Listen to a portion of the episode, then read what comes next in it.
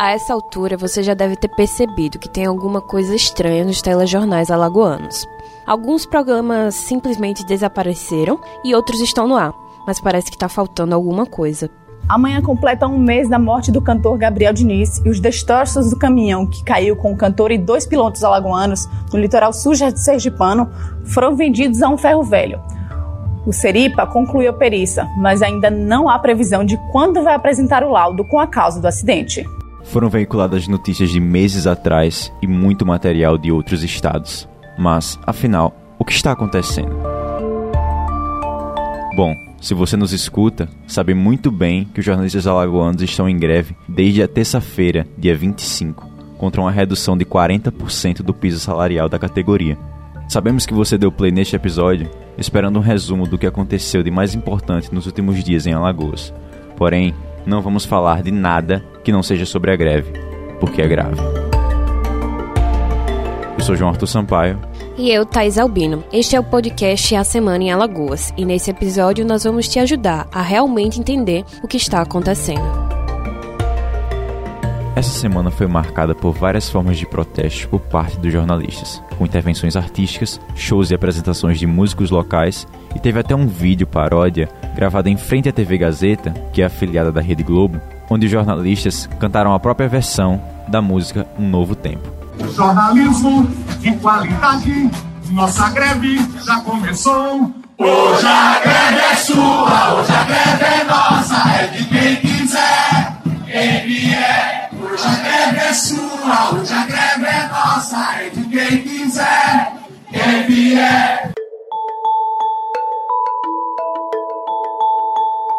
Nesta edição, nós trouxemos dois convidados para esclarecer um pouco sobre o tema o presidente do Sindicato dos Jornalistas de Alagoas, Isaías Barbosa, e o advogado e secretário-geral da Associação dos Advogados Trabalhistas, Geraldo Carvalho. Nós também tentamos entrar em contato com um dos representantes de uma emissora daqui, mas ele não quis se pronunciar sobre o assunto. Antes de tudo, vamos esclarecer que o piso atual é de R$ 3.565,27 e as empresas querem reduzir para R$ 2.150, uma redução de 40%. Nós vamos conversar por telefone com o presidente do Sindicato dos Jornalistas de Alagoas, Isaías Barbosa. Seja bem-vindo ao programa. Primeiro, qual foi o ponto de partida disso tudo? Como começou essa, essa história da, de redução e da greve? Olha, no dia 25 de fevereiro, nós entregamos para as empresas é, a nossa proposta da campanha salarial, que é a nossa database é 1 de maio. Então a gente começa a negociar justamente nesse período de março até, até a data que a gente chega a um acordo entregamos as propostas. No meio do, do, mês de março foi que eles marcaram uma reunião. Daí começamos a, a, a, a, nos reunir, fizemos três reuniões. Na terceira reunião, que assim era a última, né, até mesmo pelo tempo, é, que porque estava se aproximando da data de entrar com o, é, o data limite para entrar com o processo de dissídio, caso não se chegasse a um acordo, eles vieram com a proposta de redução de 40% do piso do jornalista.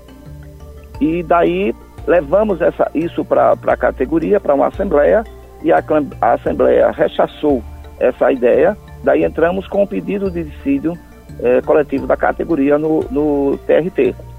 Fomos chamados para uma audiência de conciliação. Tivemos duas audiências de conciliação e nenhuma, em nenhuma das duas eles avançaram, continuaram com a mesma ideia. O desembargador ainda chamou para uma reunião eh, informal com as partes para mediar uma, um acordo. Mesmo assim, não apareceu nenhuma proposta deles que agradasse a categoria, porque sempre eles passam por uma por, pela essa, é, essa redução de salário. É, nós apresentamos oito propostas para tentar negociar. Fomos flexibilizando em tudo que fosse possível. Assim, a gente, a gente já abrindo algumas coisas, é, flexibilizando para ver se chegava a negociação. Mas não chegamos a um acordo. Um eliminado ministro Gilmar Mendes, é, deu a, a, eles essa permissão, porque agora, com a eliminado do Gilmar Mendes, é, só pode abrir, ser aberto o processo de dissídio com a, o acordo entre as partes. Ora, se há um acordo entre as partes para entrar com, com o processo de dissídio, esse acordo sairia normalmente. Então, isso está facilitando, está dando é, ganho a uma só é, categoria, que é a dos, dos, patrões. Os trabalhadores saem perdendo com isso. Mas é, a única opção que a gente tinha para que, esse, que esse processo de dissídio fosse aberto era a greve. Daí a categoria decidiu entrar em greve, entramos em greve no dia 25 para apressar o TRT a abrir esse processo de dissídio. Processo esse que já está aberto e possivelmente na próxima quarta-feira teremos uma é, já o julgamento do nosso processo de dissídio. Quais os pontos que a categoria abriu mão? A gente falar. chegou a abrir mão até do reajuste do, do, do, reajuste que a gente teria direito.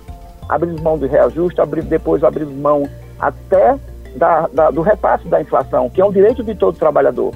Nosso salário é corrido pela inflação no período de, de um ano, e isso é, todo, todo trabalhador tem direito à, à reposição dessa inflação. Chegamos até a abrir mão da reposição, congelar o, o, o piso do jornalista. Esse ano a gente não tivesse aumento. É, em último caso, a gente abriu mão até dessa, dessa parte, para que a gente não tivesse é, essa disputa no dissídio pelo, é, pelo, pela garantia do nosso, do nosso piso. É, tá, isso a gente abriu mão. Sim, é, fomos flexibilizando é, algumas gratificações de função, mas nada disso eles. Eles insistem na, na, na, na hipótese de redução de, de, do piso. Na reunião com o Ministério Público, é, o que é que foi proposto? E o que é esse plano de progressão de cargos? Foi uma proposta que já tinha sido apresentada na sexta-feira, dia 21, pelas empresas antes da nossa greve. E foi também recusada pela categoria, porque é, eles, eles propõem esse plano que são três patamares. Só que esses três patamares abaixo do, do piso atual. O nosso piso hoje ficaria como teto. Ninguém ganharia mais do que isso. Ganharia abaixo. É redução de, é redução de piso do mesmo jeito. E dessa agora, dessa agora eles reformar é, que a gente que, que teria esse, esse plano, é, mas só que a gente teria que encerrar a greve e discutir os valores dentro de um mês. Ora, se a gente entrou em greve porque não tinha uma definição dos patrões, que, que garantia teremos que, ele vai, que eles vão apresentar números que satisfaçam a nossa categoria. Que esse, esses números não são abaixo do piso como, como estavam querendo, é, como estão querendo desde o início. Que garantia a gente tem? Pedimos essa garantia. Eles não nos deram essa garantia. Disseram que teriam que fazer um estudo econômico das empresas. Daí não pode dar um, a gente não pode apostar no que está que tá no escuro, né? Por que, é tão importante que a população apoie os jornalistas, tenha conhecimento do que está ocorrendo? É importante, até porque os meios, os, quando digo os meios de comunicação, são as três empresas de, de, de comunicação que, que estão enfrentando a greve, estão anunciando só o lado deles, o que eles, é, o que eles ofereceram de forma muito subliminar, assim, está informando de forma subliminar. Eles não estão dizendo para a população de que eles não estão querendo garantir, que eles não garantem emprego da categoria, que eles não garantem, eles não garantem que o, que o após o acordo de redução do piso inicial e que todos os trabalhadores que estão hoje no mercado serão substituídos em pouco tempo por, pelo, por esse de piso menor. Então, o nosso, esse piso que eles estão querendo agora, que é de 2.150, será o piso da categoria daqui a poucos meses. Então, eu não, eu não, eu não deixo, eu digo até que não vai, não completa um ano para que todos os profissionais sejam substituídos. Então, a importância de, o importante é que a população saiba o que está acontecendo para saber também qual é a posição do, do, dos jornalistas, de que forma os jornalistas serão prejudicados nessa história. A gente que, a gente, nossos jornalistas, sempre mostramos para a sociedade a, o massacre que os, patrões, os patrões sempre é, tentam fazer com a categoria, a, a, com os trabalhadores. Agora nós somos a notícia, né? A notícia é a greve do jornalista. A gente agradece muito você parar todas as atividades que estão acontecendo durante a greve. Eu sei que está muito cansativo e obrigada por parar esse tempo para poder explicar para o nosso podcast o que é está ocorrendo. Obrigado a vocês por esse espaço, que é uma forma da gente, da gente é, mostrar para a sociedade é, qual é o verdadeiro, o, esse verdadeiro papel, é, qual é a verdadeira proposta da, das empresas e a forma como eles estão querendo acabar. Já, já não basta o processo de 2009 no STF e que estamos brigando para tornar o, o diploma de jornalista obrigatório, já temos aprovação no Senado em duas, em duas votações, na Câmara em uma votação, faltando só a segunda para que volte de novo até a obrigatoriedade do diploma para ser jornalista. Então, aí a gente, eh, já não basta isso, ainda querem acabar com o piso de jornalista. Redução de salário de 40%. E redução de salário, não. Obrigado, Zé. Obrigado, Zé. Obrigado a vocês. A gente também está aqui com o advogado trabalhista Geraldo Carvalho. Geraldo, quem é você? Eu sou advogado, sou professor de Direito, sou representante da diretoria da Associação dos Advogados Trabalhistas aqui de Alagoas e sou um interessado na, na solução desse problema aí que a gente veio conversar hoje. Bom, houve uma proposta que o piso atual fosse um teto e dois outros salários, na verdade, fossem um intermediário e um inicial, todos abaixo do teto. Essa proposta foi rejeitada e na quarta-feira, o procurador Rafael Gazaneu chegou a propor que o piso atual fosse o intermediário, houvesse o teto e o inicial, e a porcentagem que sobe fosse a mesma que desce. E o que o sindicato diz é que se isso acontecer, essa proposta não chegou a entrar naquela proposta que foi entregue ao sindicato na Assembleia. Isso não estava lá, mas foi ventilado. O que o sindicato diz é que haveria de qualquer forma uma redução. E que, eventualmente aos poucos, todo mundo seria demitido e o novo piso seria praticado. E todo mundo estaria recebendo esse novo piso menor. E a gente queria saber qual a legalidade disso e se há histórico. A reforma trabalhista, ela traz algumas circunstâncias que facilitam essa tentativa, esse intento. Você fez várias colocações, eu vou começar exatamente pelo começo. O que é que ocorre? Essa redução salarial, em tese, ela é vedada constitucionalmente pelo princípio da intangibilidade salarial. No entanto, todo princípio ele pode ser relativizado a partir de um interesse maior. Quando é que pode haver redução de direito do trabalhador? Quando haja uma condição econômica comprovadamente que, com evidências, demonstre que essa redução salarial não irá prejudicar o trabalhador e sim beneficiar. Por quê? Porque poderá manter os empregos. Percebam, a atividade econômica ela pode acabar tendo que demitir para enxugar quadro. Ela pode acabar tendo que demitir para manter a atividade, para manter a empresa e manter o máximo de emprego que possa. No entanto, para que haja a legalidade dessa redução, a própria CLT, inclusive pós-reforma, ela traz que essa redução tem que ser excepcional, primeiro ponto. Naturalmente, por princípio constitucional, ela deve ser adequada à Constituição no sentido de ser proporcional razoável, e isso é um princípio constitucional, o princípio da proporcionalidade. Ela precisa ser adequada e ela precisa necessariamente, sob pena de nulidade do acordo, como condição de validade dessa negociação, que ela traga uma vantagem que justifique a categoria profissional aceitar aquela redução salarial. Nesse caso, qual é? Se há redução de salário, a redução do piso, e eu estou sempre falando do piso porque a categoria, se não tem já um plano de cargos e salários, ela irá prever o piso. Então, para ter essa redução do piso, precisa que tenha um benefício para o trabalhador, para a categoria. E esse benefício em especial, quando se trata de redução salarial, é a estabilidade. Por que período?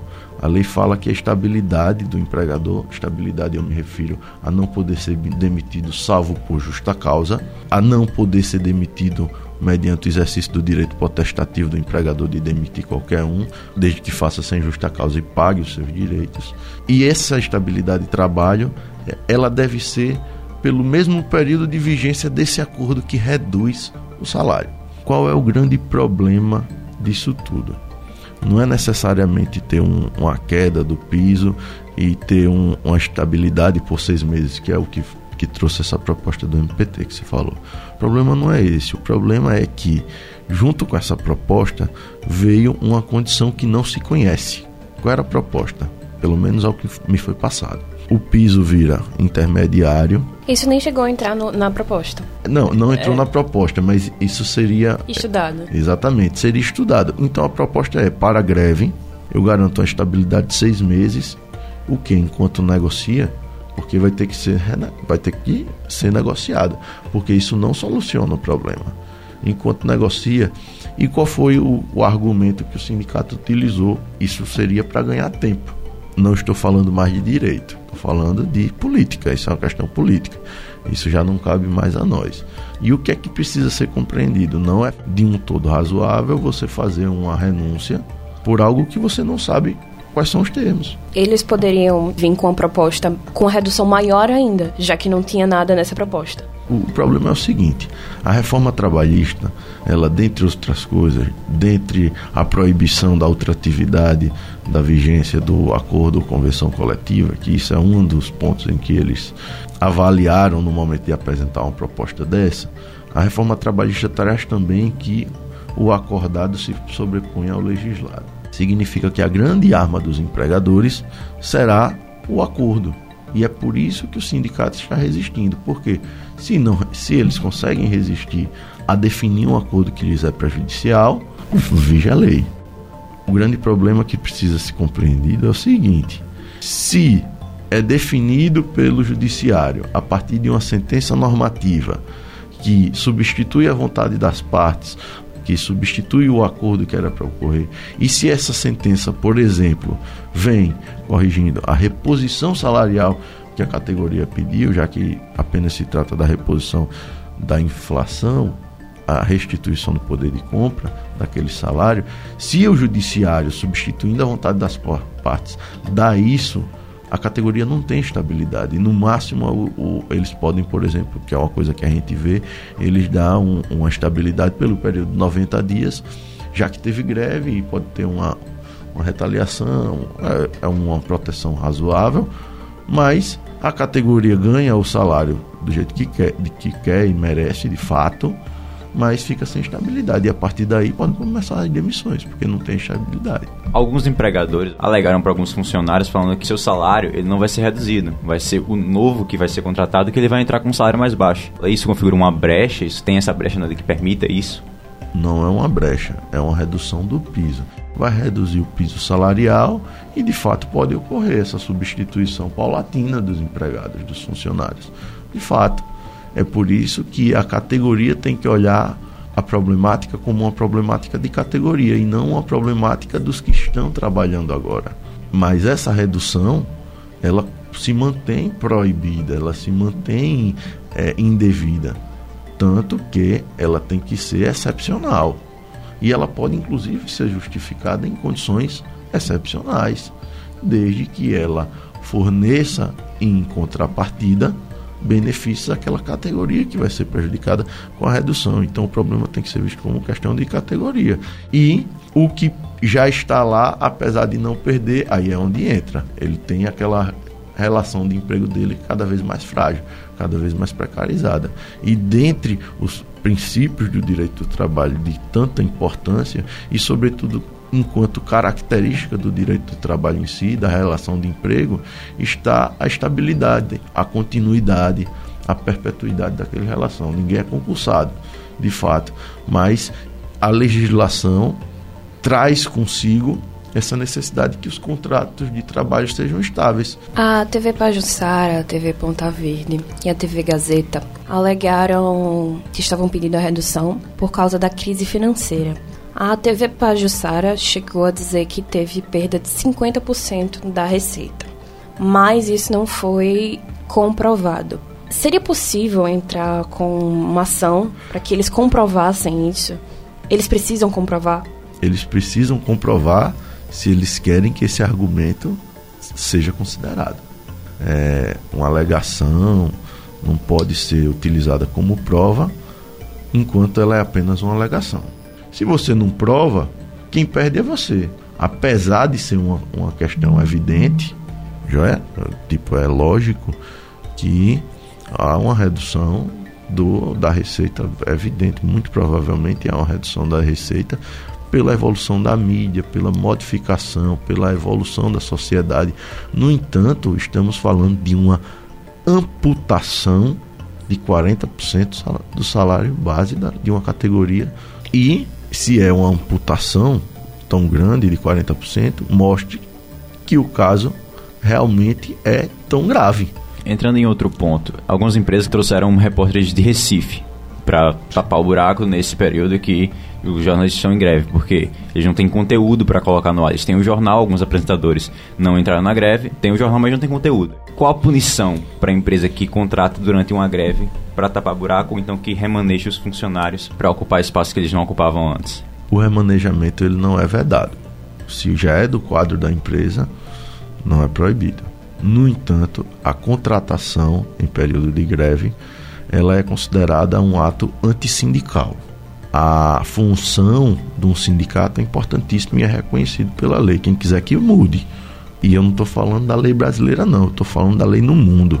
Entendeu? Então, pra, até para quem for mais liberal, vai verificar que o sindicalismo deve ser observado e as condutas antissindicais serão condutas antissindicais. E também traz essa previsão de que tanto não pode ser demitido, quanto não pode ser contratado pessoas para substituir essas pessoas que estão em greve, com sua pena de ser julgado conduta sindical e a punição ela não é trazida objetivamente na lei. No entanto, tem a vedação e trata-se de uma obrigação de não fazer.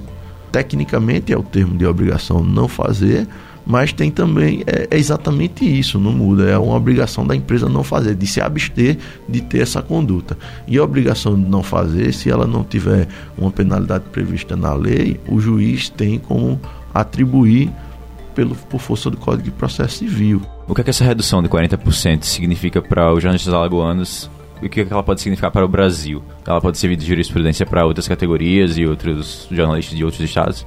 Não só pode, como certamente irá, desde que não se concilie. Se de fato for dado seguimento a essa situação, isso vai ser, acabar chegando ao TST e eu acredito que seja a primeira grande problemática instaurada após a reforma trabalhista. Então, a gente está diariamente sendo colocado em desafios que antes não existiam. Por exemplo, vai para o TST esse processo, com certeza vai ter interesse das entidades sindicais, das, das centrais sindicais, vão interferir, porque se uma categoria, que é uma categoria forte, jornalismo, tem, por exemplo, uma redução de 40%, a partir de um, um, mecanismo criado com a reforma trabalhista, a começar pela vedação da ultratividade de acordo e convenções coletivas, porque isso interfere diretamente no poder negocial do sindicato, dá uma minada no poder negocial do sindicato, porque sabe que se não negociar a tempo, vai cair, vai ficar sem proteção, porque só tem um acordo, entendeu? Então isso vai dar uma minada no poder negocial do sindicato. O Brasil precisa observar isso, é um momento importante. Ainda não estou tomando lado. Aqui eu não não estou preocupado em tomar lado. No entanto, o Brasil precisa observar isso. E assim, o que pessoalmente você acha que vai acontecer? Eu preciso observar melhor o processo. Vou justificar. Nesse meio do caminho, pode acontecer o reconhecimento de uma ilegalidade da greve, uma, alguma, alguma ocorrência que tumultue a greve, como pode ocorrer também é, uma liminar que proíba a contratação, que atribua uma multa alta. Então eu não tenho como saber agora, porque como eu não sou advogado nem da categoria econômica, nem da categoria profissional, nem do sindicato. Então eu não tenho necessariamente como saber. É uma caixinha de surpresas. Juridicamente, a pauta é forte. A pauta é forte. Eu precisaria do, o TST vai ter que se manifestar. E é muito possível, pelo menos aqui a nível local, é muito possível que acabe sendo definido ou pelo que pelo aumento da reposição salarial ou pela manutenção, acho até difícil pela redução, pelo menos a nível local, TRT, certo? Acho até relativamente difícil. No entanto, vão recorrer, o processo pode demorar o TST julgar, pode demorar um ano, pode demorar dois anos, e até lá pode haver uma revisão da sentença normativa, então tem que esperar nesse aspecto. Dizer mais do que isso seria leviano da minha parte. É, tem que observar e lutar. Obrigado pela participação, Geraldo. A gente só tem a agradecer. Nada, obrigado a vocês pela oportunidade. É, eu acredito que a função social do jornalismo é exatamente essa: trazer esclarecimentos. Diferente disso, é, a gente entra no obscurantismo e parece que é o que mais querem. É, exatamente. é, tem que é, aproveitar os mecanismos, a tecnologia, a informação, o interesse de informação e prestar um serviço não apenas à categoria dos jornalistas. Aqui tem interesse da sociedade alagoana e, como eu já disse, brasileira como um todo. Então, é, agradeço, desejo boa sorte a vocês. Um, um abraço. Obrigada. Obrigado. E teve mais na greve dos jornalistas de Alagoas. Em respeito aos jornalistas, os deputados estaduais Davi Maia e Angela Garrote se negaram a conceder entrevistas às equipes substitutas das emissoras que aderiram à prática ilegal de contratação, seja freelancer ou carteira assinada, durante a greve. Os deputados Cabo Bebeto, Cibele Moura, Ivan Beltrão e Ricardo Nezinho também discursaram em favor da causa, e alguns, a exemplo de Davi Davino e Angela Garrote, trajaram preto durante a sessão na Assembleia Legislativa. O ex-secretário de Estado da Agricultura, Ronaldo Lessa, chegou a marcar uma coletiva de imprensa para anunciar que entregaria o cargo, mas desistiu e resolveu se pronunciar apenas por meio de nota. Também por meio de um pronunciamento oficial, a Arquidiocese de Maceió declarou apoio e solidariedade à greve dos jornalistas e repudiou a proposta de redução do piso. E na Câmara dos Vereadores, a proposta de redução de 40% do piso dos jornalistas ecoou de forma mais intensa. Mais que apoiar a causa e não conceder entrevistas, o presidente da casa, Kelman Vieira, anunciou que os vereadores vão criar e aprovar um projeto para implantar o piso salarial para os assessores da Câmara, uma questão que vinha sendo reivindicada há anos pelos jornalistas. O vereador Lobão também propôs um projeto de lei para instituir o dia 25 de junho, que foi quando iniciou a greve, como Dia Municipal do Jornalista. E a deputada Tereza Nelma fez uma visita à casa e, além de apoiar a categoria, prometeu nacionalizar a luta e levar a questão ao plenário da Câmara Federal. Você acabou de ouvir o podcast A Semana em Alagoas. Novos episódios todo sábado.